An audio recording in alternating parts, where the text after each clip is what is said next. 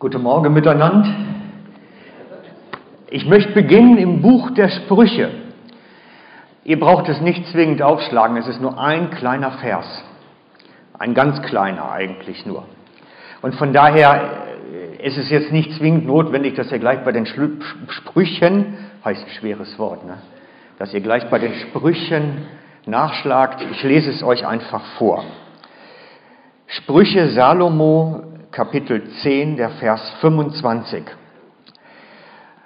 Der Gottlose ist nicht mehr da, wenn Sturmwetter hereinbrechen.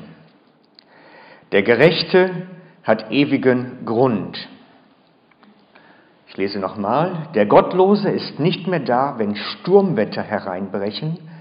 Der Gerechte hat ewigen Grund. Darum geht es heute. Jesus, unser Fels. Jawohl, es funktioniert. Jesus, unser Fels. Der Vers sagt, dass Gerechtigkeit einen felsigen Grund bilden, um Lebensbefähigung zu geben, damit Leben gelingt.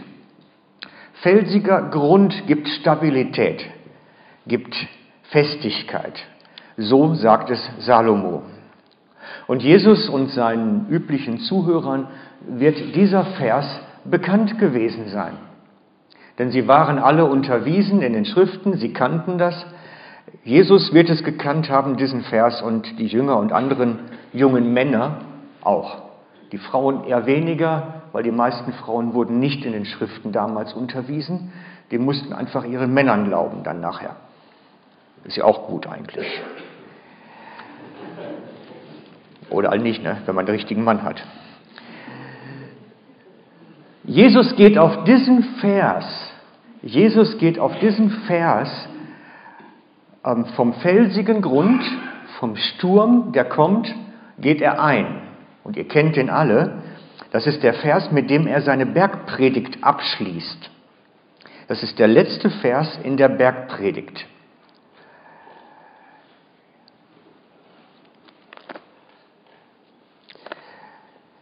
Aber in dem Vers im Buch der Sprüche steht, dass die Gerechtigkeit der entscheidende Unterschied ist.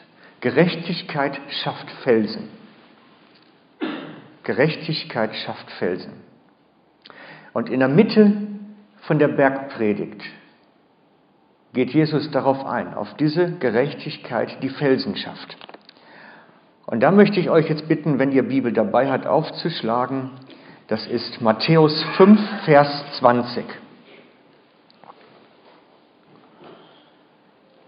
Matthäus 5, Vers 20.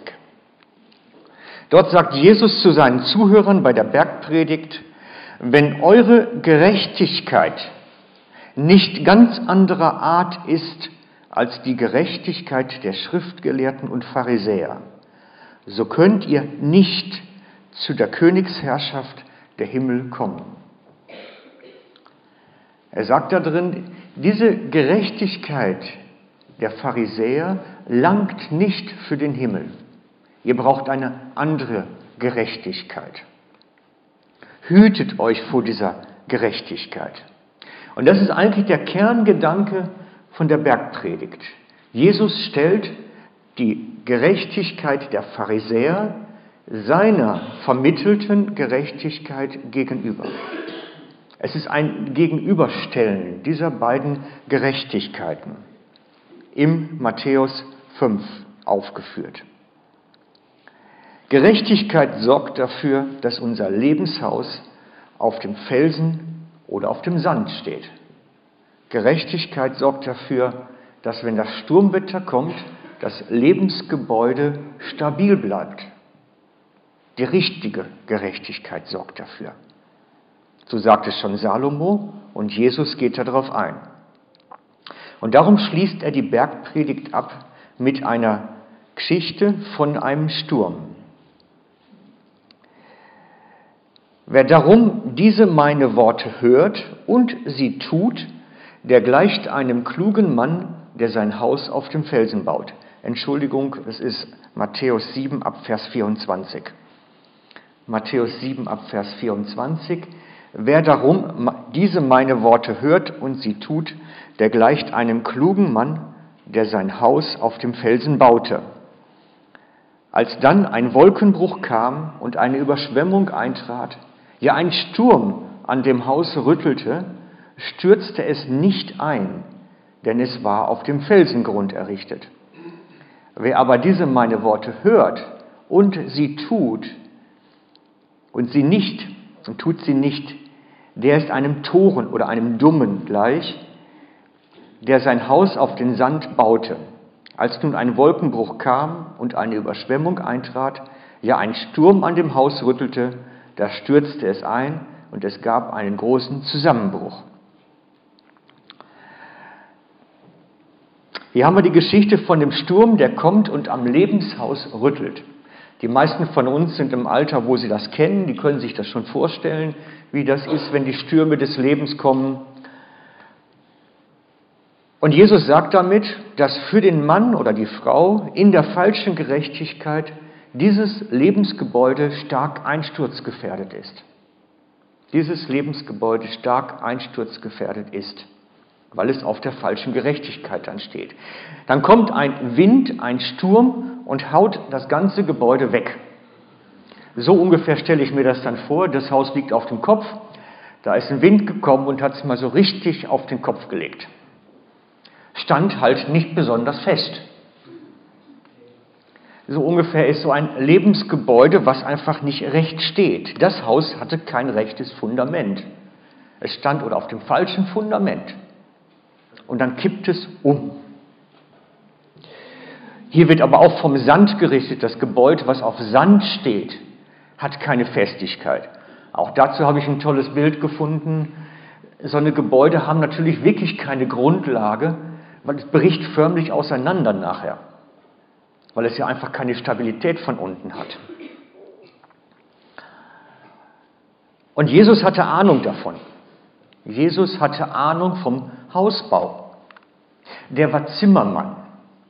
Ein Zimmermann damals, der hat nicht einfach ein Dach errichtet, wie heute das meist der Fall ist. Bei denen damals war das Dach ein Flachdach. Da musste man einfach ein paar Balken drauflegen. Ein Zimmermann damals war für das Gesamtgebäude zuständig. Jesus verstand was vom Hausbau. Und wenn der sagt, hey, der Untergrund ist entscheidend, dann spricht ein Fachmann davon, was wirklich wichtig ist. Welche Form der Gerechtigkeit wir haben, ist also entscheidend dafür, ob diese Lebensstürme unser Haus dann stabil bleibt. Darauf kommt es an. Ein falsches Fundament ist wie Treibsand, schwimmt fort. Auf dem Bild, das ist natürlich nur ein Auto, was in Treibsand gekommen ist. Treibsand ist gefährlich. Es zieht ein, förmlich saugt es weg. Ich will da jetzt nicht ins Detail gehen, wie Treibsand ist und wie das funktioniert. Das hat mit der inneren Aufbau und Statik zu tun. Aber das ist natürlich für Menschen erst recht gefährlich. In der Baugrube kann das ganz schön Desaster geben. Dann braucht man nämlich feste fremde Hilfe, dass man da wieder rauskommt.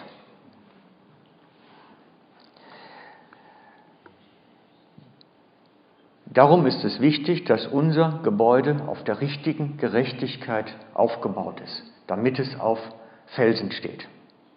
Darum ist es wichtig. Nach dieser Bergpredigt, das ist dann im Anschluss danach,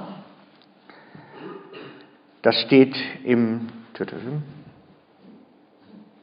Matthäus 7, 28.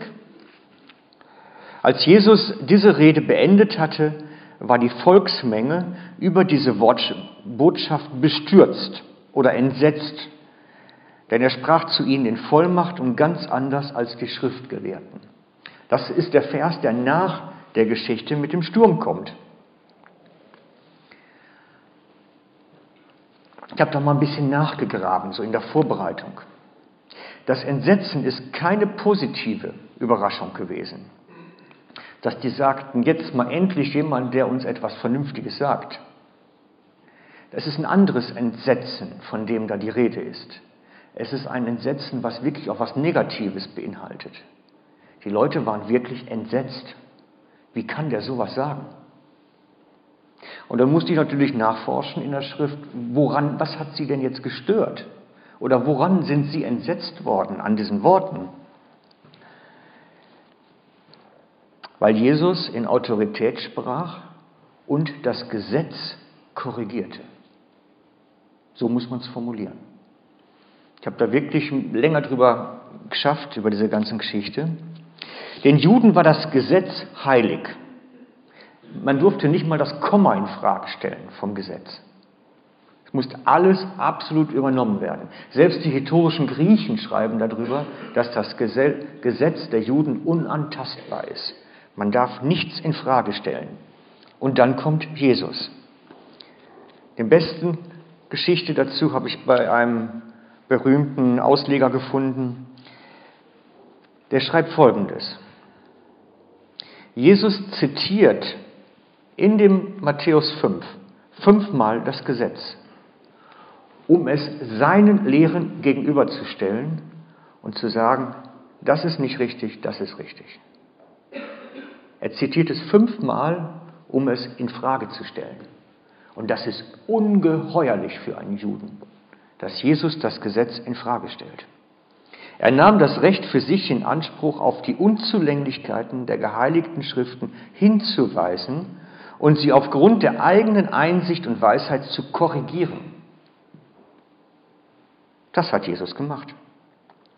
Kein gewöhnlicher Mensch hätte gewagt, das, was bis dahin als ewiges Wort Gottes galt, von sich aus umzukehren. Und selbstverständlich ließ das für die Zuhörer nur zwei Schlüsse zu. Entweder war Jesus von Sinnen oder er war von einzigartiger Natur. Entweder war er größenwahnsinnig oder der Sohn Gottes. Und das hat die Leute entsetzt. Deswegen waren sie so, boah, das kann man doch nicht machen. Das darf man nicht machen. Schauen wir uns das mal an, was er da gemacht hat im Detail. Wenn wir zurückgehen auf Matthäus 5. Er sagt in Matthäus 5, 21, ihr habt gehört, dass zu den Vorfahren gesagt ist, du sollst nicht morden. Steht im 2. Mose 20, Vers 13. Du sollst nicht morden. Wer aber mordet, wird dem Ortsgericht verfallen. Ich aber sage euch, Pünktchen, Pünktchen, Pünktchen. Er stellt das Gesetz seiner Lehre entgegen. Vers 27.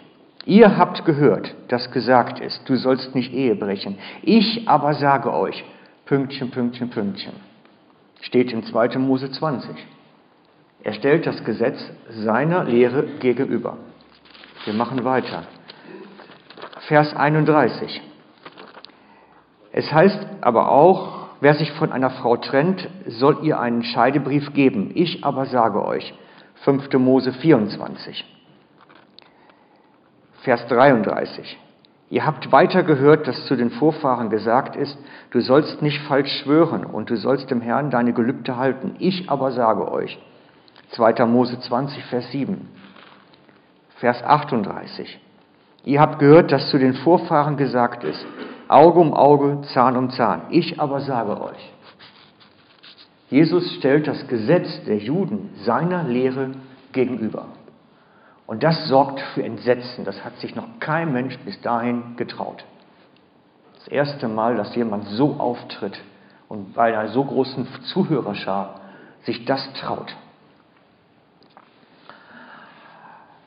Wenn wir jetzt den Grundgedanken nehmen, was Jesus da eigentlich sagt, bei all diesen Fällen, er sagt in all den Fällen, dass der große Unterschied ist es wird vom Handeln ins Dahinter verlagert. Wenn du die Ehe brichst, nein, wenn du schon eine andere ansiehst. Es geht um das Dahinter. Er sagt, das, was in deinem Herzen ist, ist schon falsch. Nicht die Handlung erst nachher. Schon vorgängig. Was du dir in deinem Herzen überlegst, ist schon daneben. Jesus nimmt die ganze Schuldfrage vom Handeln ins davorliegende Denken, Fühlen, Planen, das, was am inneren Menschen läuft. Und das hat das Gesetz nicht getan. Das Gesetz hat sich aufs Handeln beschränkt. Und Jesus sagt, nein, das Herz ist schon falsch. Das Herz ist schon daneben.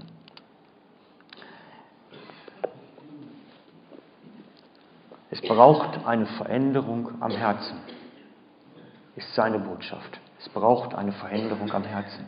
Es reicht nicht, wenn du dein, dein Handeln in einer Art Selbstkontrolle, in Zucht hältst. Es braucht ein komplett anderes Herz, was eine andere Motivation bietet. Und darum kommt es dann ja auch, dass im Matthäus, jetzt muss ich aufpassen, Johannes 3,3, Entschuldigung, Johannes 3,3 sagt er Nikodemus, vor Gott sage ich dir, wenn jemand nicht von oben her geboren wird, kann er die Königsherrschaft Gottes nicht sehen. Neu geboren werden, ein neues Herz empfangen, die Motivation neu, neu gestalten.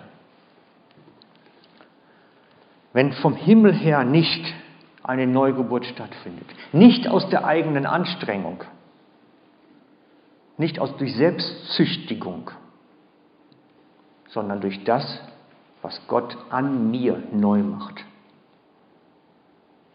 Gott muss neu machen. Das ist der Punkt. Gott muss neu machen in mir. Erneuerung schenke. Und dieses neue Herz, diese neue Grundeinstellungen, die sich verändern, kommen zu anderen Handlungen, zu einer neuen Gerechtigkeit. Das ist die neue Gerechtigkeit gegen die alte Gerechtigkeit. Neue Gerechtigkeit gegen alte Gerechtigkeit. Und die neue Gerechtigkeit, das neue Herz, gibt uns diesen Felsen, durch den wir sicher stehen. Das ist anspruchsvoll, ne? Kommt er noch mit? War schon vielen. Wir machen es jetzt praktisch. Manchmal müssen wir es ja ganz praktisch machen, damit es irgendwo funktioniert. Wenn ihr nachschlagt im Hebräer 4,12, ich zitiere den Vers gerade, da wird vom Wort Gottes berichtet. Und Jesus hat ja Wort Gottes verkündet. Und da schreibt der Autor des Hebräerbriefs darüber, denn voller Leben oder lebendig ist das Wort Gottes und energiegeladen und schärfer als jedes zweischneidige Schwert. Es dringt durch, geht durch Mark und Bein, bis es das Seelische vom Geistlichen unterscheidet. Es legt die geheimsten Wurzeln unseres Wesens bloß und ist ein Kritiker der Gedanken und Pläne unseres Herzens. Jesus verkündet Wort Gottes, dieses Wort Gottes beim Zuhörer entblößt das Seelische vom Geistlichen im Herzen. Und das tut es bei uns auch. Wort Gottes unter uns heißt, dass wir den pharisäische Gerechtigkeit in uns trennen erleben von der seelischen Gerechtigkeit, von der geistlichen Gerechtigkeit, die von Jesus kommt. Dass wir merken, in uns schlummert der Pharisäer, in uns schlummert da was, was das Alte ist und gleichzeitig ist schon Neues da. Und das Wort Gottes, so wie Jesus es auch verkündet hat, trennt in uns das eine vom anderen. Und wir spüren das, das tut weh. Wort Gottes tut weh, weil es zeigt uns auf, wo alter Mensch ist, wo alte pharisäische Gerechtigkeit in uns schlummert. Ich kann nicht detailliert heute darauf eingehen, wie das mit dem Wort Gottes funktioniert. Ich möchte nur darauf hinweisen, ich habe es bereits letzte Woche auswärts gepredigt und die Predigt steht online, ihr könnt es euch anhören. Da habe ich explizit Wort Gottes auseinandergenommen. Wer wissen möchte, wo es steht, nimmt sich nachher so eine blaue Karte mit. Die müsste, genau, die liegen aus auf dem Büchertisch hinten. Da findet er dann weiter.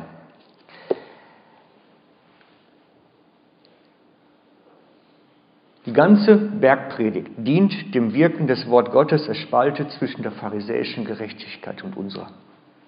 Der ganze Bergpredigt handelt davon. Man kann das lesen, selber für sich und feststellen, dass das in uns sein Werk dann tut. Wenn wir das mal anfangen, Bergpredigt, ist, ist jeder Aspekt diese Trennung, pharisäische Gerechtigkeit, seine Gerechtigkeit. Fangen wir an am Anfang. Anfang Bergpredigt. Als Jesus, Entschuldigung, Matthäus 5.1. Als Jesus aber die Volksscharen sah, ging er auf einen Berg, setzte sich und seine Jünger traten zu ihm. Da fing er an, sie zu lehren. Wohl denen, die sich innerlich arm wissen im Geist, denn die Königsherrschaft der Himmel gehört ihnen. Das war neue Lehre, entgegen der Pharisäerlehre. Die Pharisäer haben immer so empfunden, dass jemand, der geistlich arm oder arm ist, oder man müsste es einfach anders bezeichnen, vielleicht eher in allen Belangen hilflos. Das wäre die richtige Übersetzung. In allen Lebensbelangen hilflos. Pharisäer sahen ihn als von Gott gestraft an. Wer von Gott, wer irgendwo verlassen ist, sich zeigt, ist gestraft von Gott. Wir sehen das, als die Jünger mit Jesus unterwegs waren. Ich lese nur den einen Vers. Im Vorbeigehen sah Jesus einen Menschen, der von Geburt an blind war. Da fragten die Jünger ihn, Meister, wer hat hier gesündigt, dieser Mensch oder seine Eltern, dass er blind geboren wurde? Das war das Denken. Wer krank ist, wer irgendwie mit dem Leben nicht Schlag kommt, wer gestrandet ist im Leben, ist von Gott gestraft für irgendetwas. Entweder seine Vorfahren oder selber. Das ist pharisäisches Denken. Und Jesus sagt ihnen, wohl denen, sie werden die Königsherrschaft des Himmels haben. Da ist nichts mit Strafe. Völlig neue Lehre. Klar, dass die Menschen sich entsetzen, als sie das hören. Es war in allen Grundzügen etwas Neues. Okay, und jetzt praktisch. Ich habe eine tolle Geschichte in diesem rosa Buch gefunden. Es liegt hinten, wer es noch nicht hat. Ich empfehle es sehr. Die Szene kennen die meisten.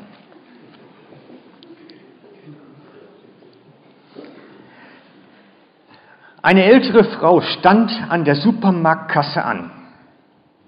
Die bemitleidenswerte junge Frau direkt vor ihr, die versuchte, drei kleine Kinder in Schach zu halten, verlor gerade ihre Beherrschung.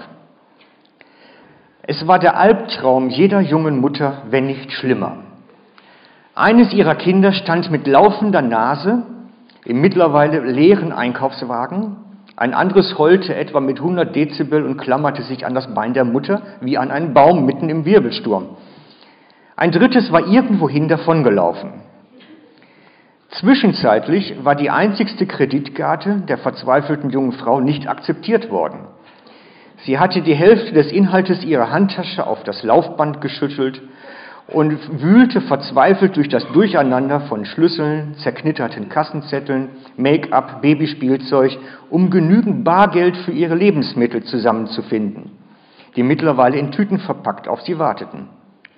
Wie jede gute Mutter suchte sie aus den Augenwinkeln gleichzeitig hektisch die Umgebung nach ihrem verschollenen Sohn ab.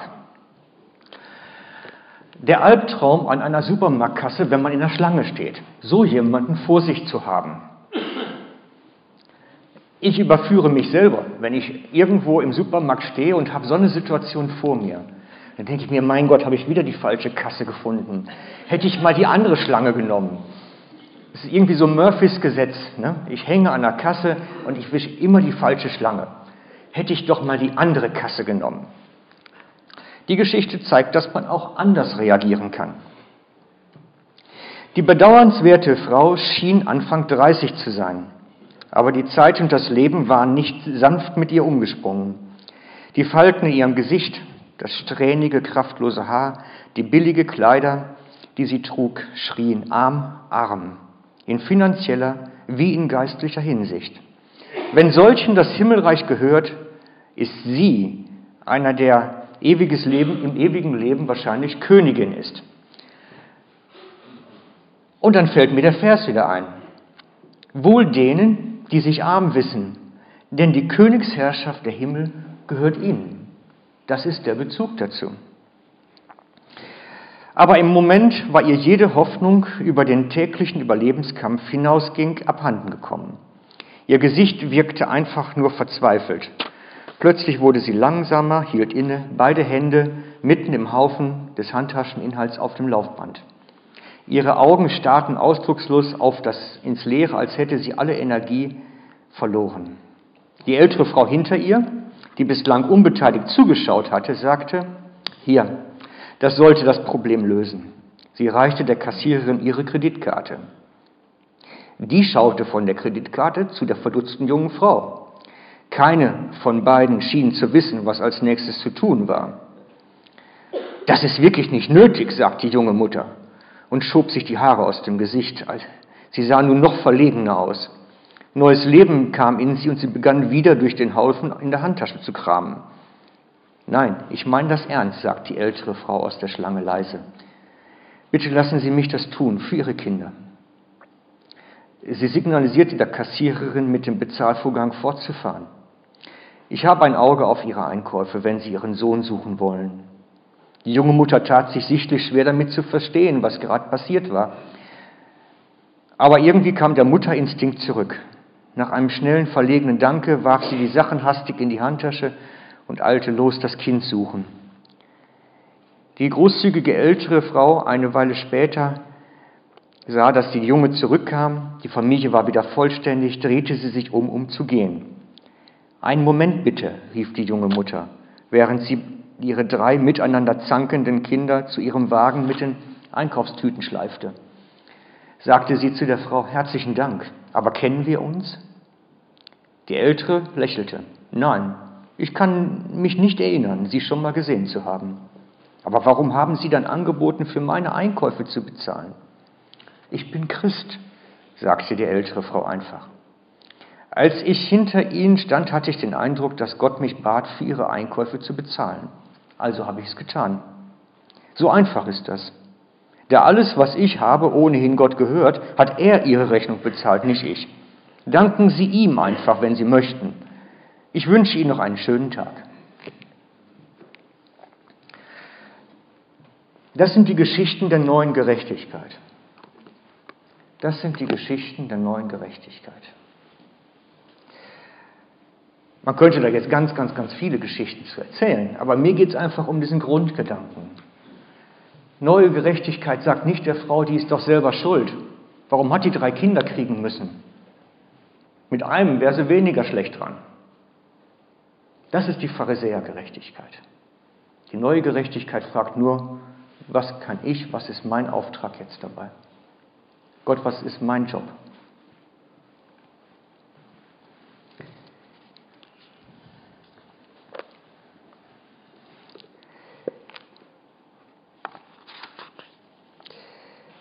Ich empfehle euch das Buch. Es leitet an, diese Situation zu erkennen.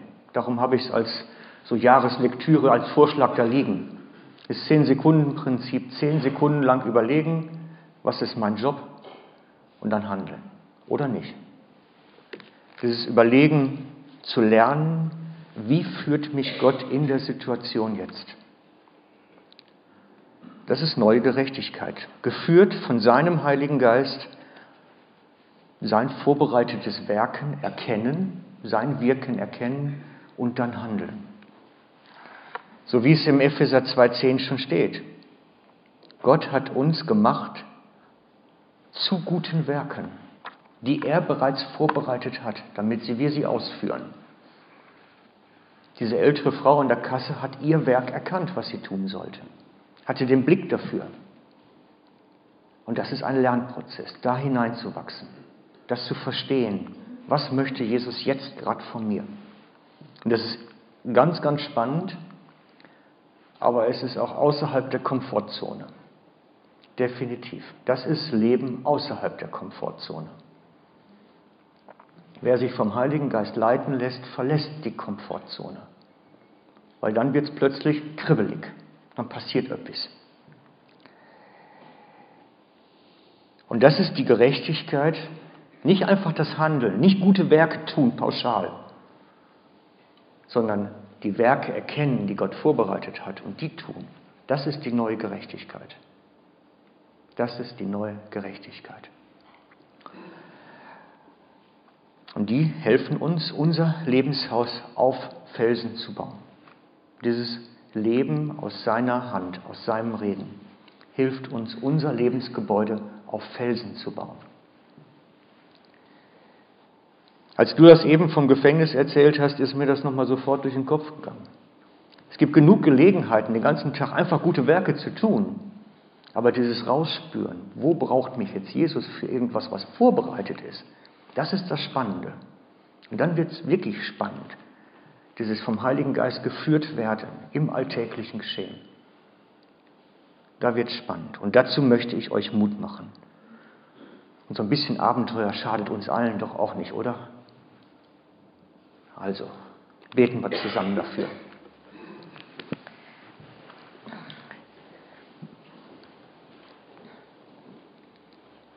Jesus, ich danke dir. Danke dir, dass du mit uns durch unseren Alltag gehst, dass du mit uns unterwegs bist in jeden Momenten. Und dass es viele Gelegenheiten gibt, die du für uns schon etwas vorbereitet hast. Und wir möchten dich anrufen, dass du in uns mehr und mehr redest, dass wir diese Gelegenheiten erkennen. Dass wir verstehen, wie du uns leitest und führst durch den Alltag, dass wir verstehen, welche Werke du vorbereitet hast. Und wir bitten dich, dass wir lernen mehr und mehr, dieses lebendige Wort zu hören, ihm nachzufolgen und dich darin zu erleben. Wir bitten dich, Herr, um dein Wirken in unserem Leben und durch unser Leben. Amen.